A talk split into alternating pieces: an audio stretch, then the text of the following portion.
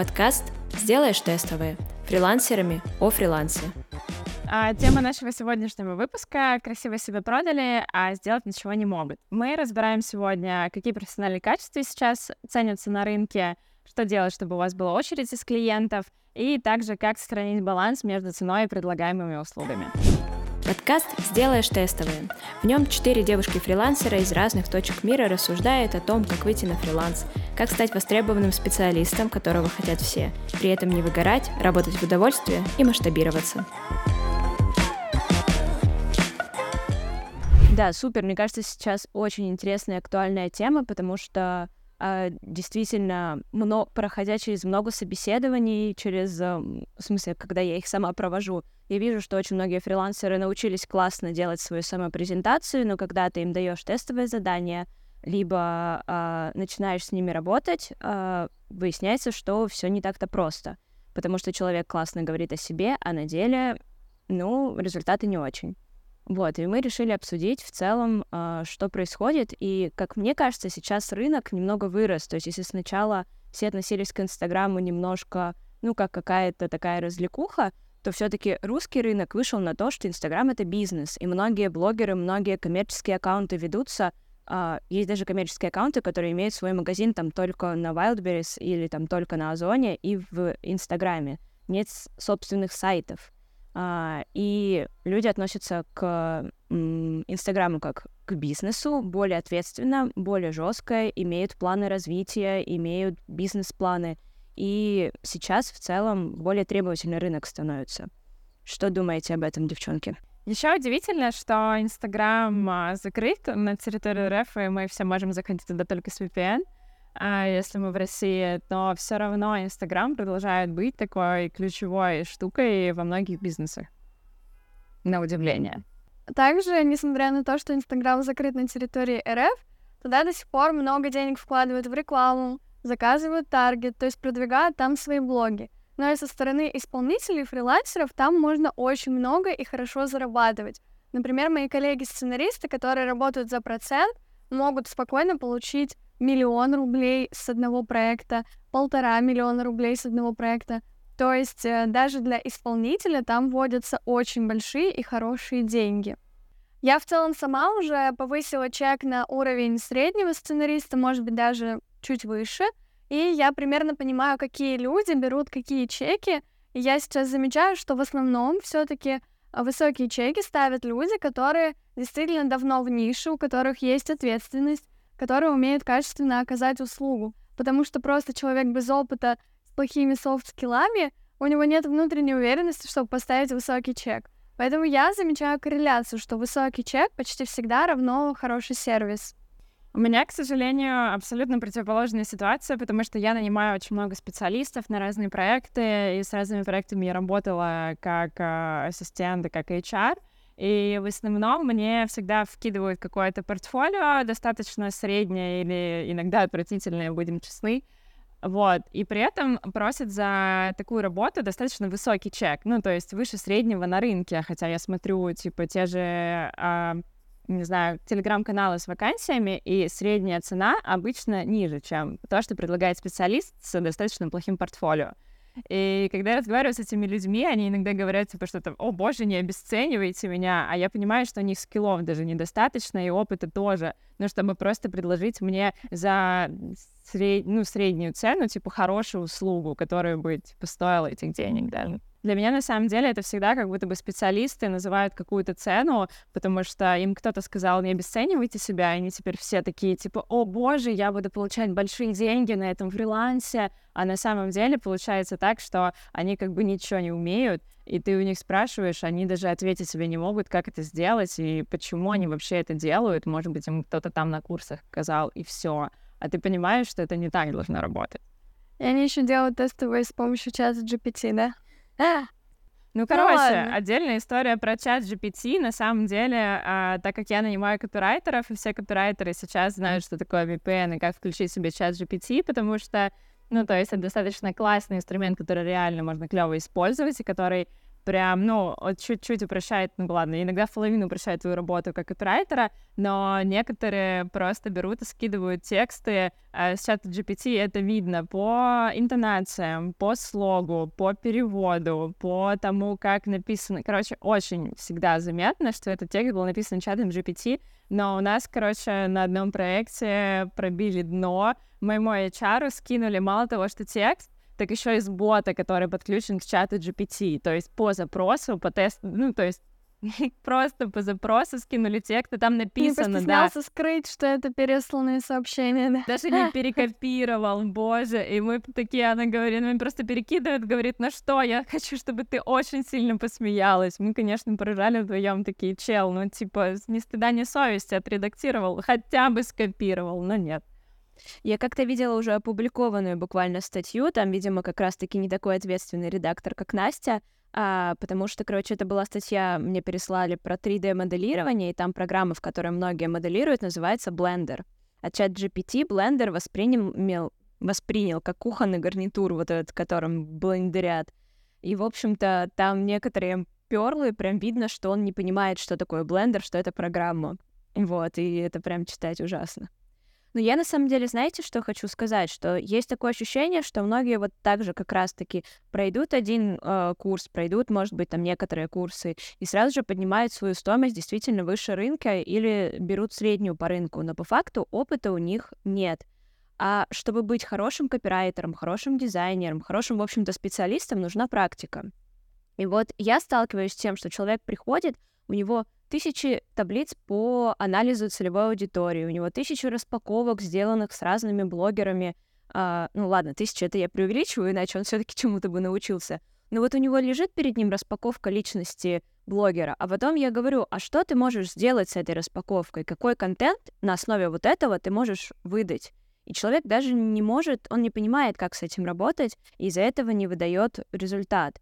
И это в целом большая, мне кажется, сейчас проблема, что люди, теоретики, они приходят и говорят, ты делаешь все неправильно, тебе все надо переделать, переупаковать профиль, переделать все, все, все, и вообще идти по вот этим пунктам АБВГД, которые не всем подходят, потому что есть люди, которые самобытные и ведут самобытные блоги. И в итоге, как бы они говорят, все переделывай, а сами сесть и сделать и помочь за, за руку тебя провести, грубо говоря, не могут. И это то, с чем я сталкиваюсь, когда ко мне приходят уже выгоревшие, так сказать, клиенты, которые, когда я им говорю распаковка личности, они такие, Саша, я их уже сделала тысячу, я не собираюсь тебе платить за это, ты мне вот то же самое сделаешь. А, ну, и мы работаем уже хотя бы, ну, я предлагаю обычную альтернативу, хорошо, давайте, вам присылали результат вашей распаковки личности, мы начинаем разбирать, ну и понятное дело, что случается обычно обратный эффект, что такое, а, а это надо было так делать, кстати, про э, тестовые задания, в каких случаях можно э, получить оплачиваемые тестовые задания и так далее, мы рассказывали в девятом выпуске э, нашего первого сезона подкаста.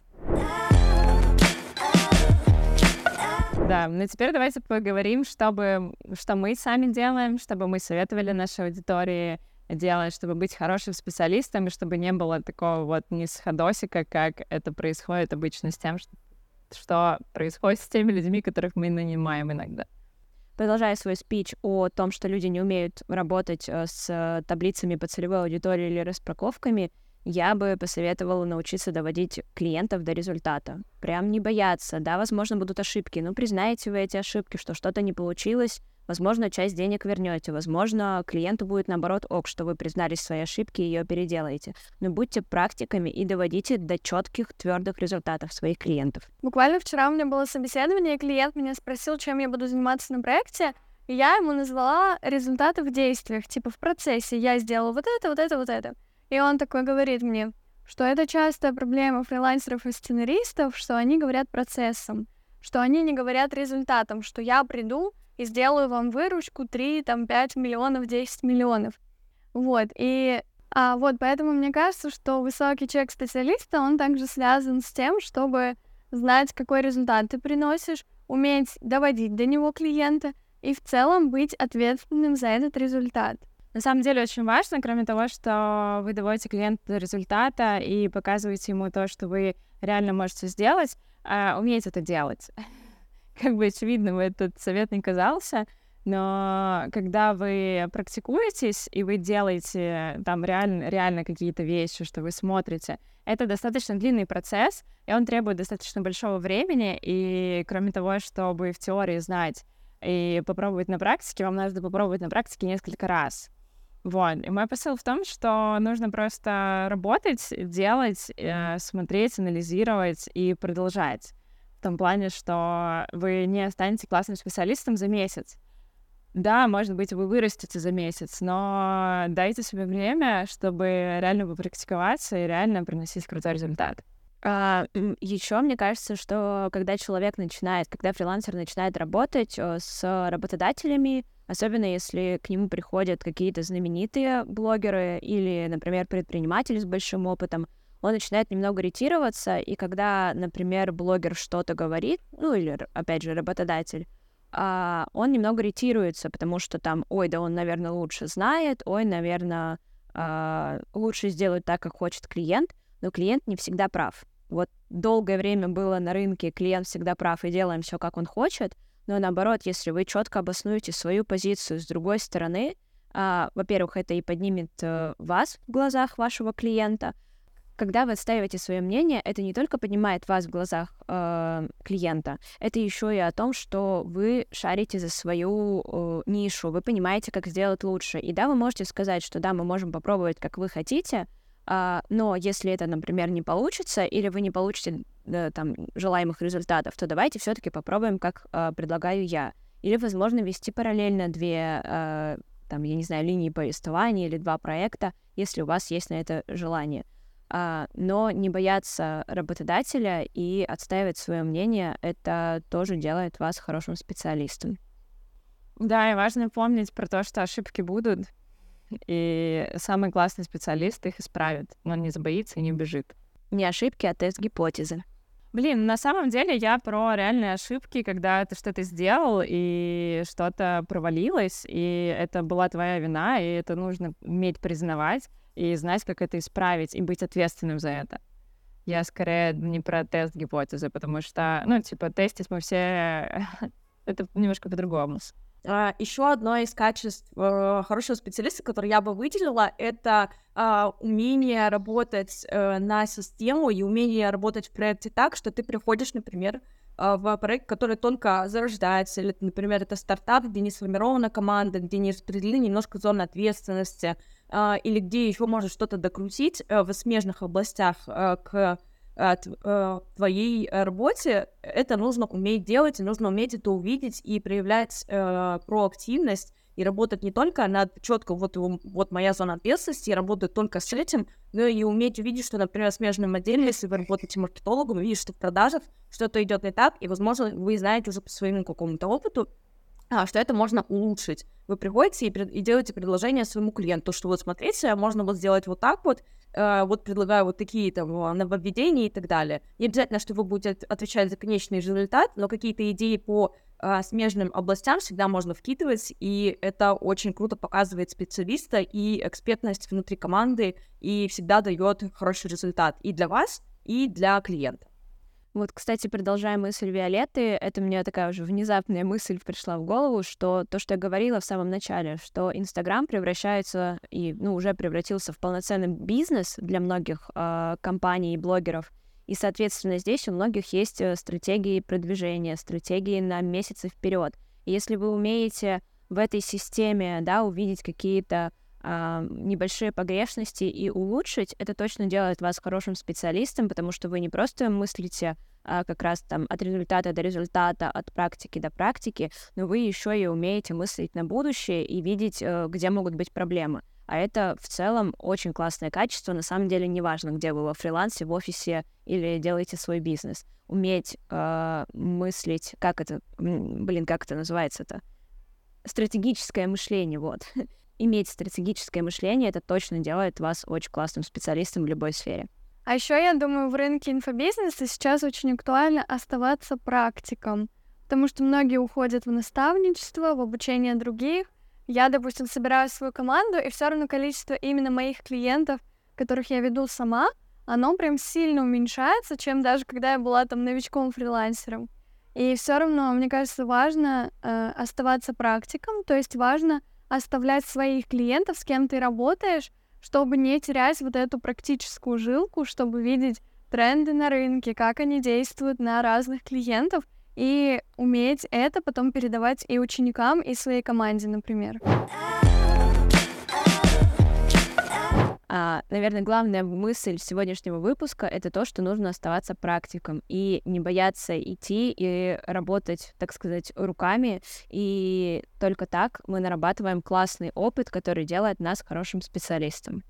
Да, все, что я могу сказать, это, типа, надо реально держать баланс между тем, сколько ты просишь за свои услуги, и тем, что ты умеешь реально делать по фактам. Ну, то есть, типа, не в теории, не ковыряя в носу. Нужно просить у клиента столько денег, а сколько реально стоят твои услуги, и сколько ты реально можешь эквивалентно дать. То есть не просить там, типа, много за... Ой, ну я там носу поковыряюсь, что-то такое. Вот. Да, поэтому совет — это не демпингуйте рынок низкими ценами, но при этом не раздувайте свою цену, если за ней не стоит твердой и качественной услуги. С вами был подкаст «Делаешь тестовые». Смотрите наши следующие и предыдущие выпуски. Да. Всем пока!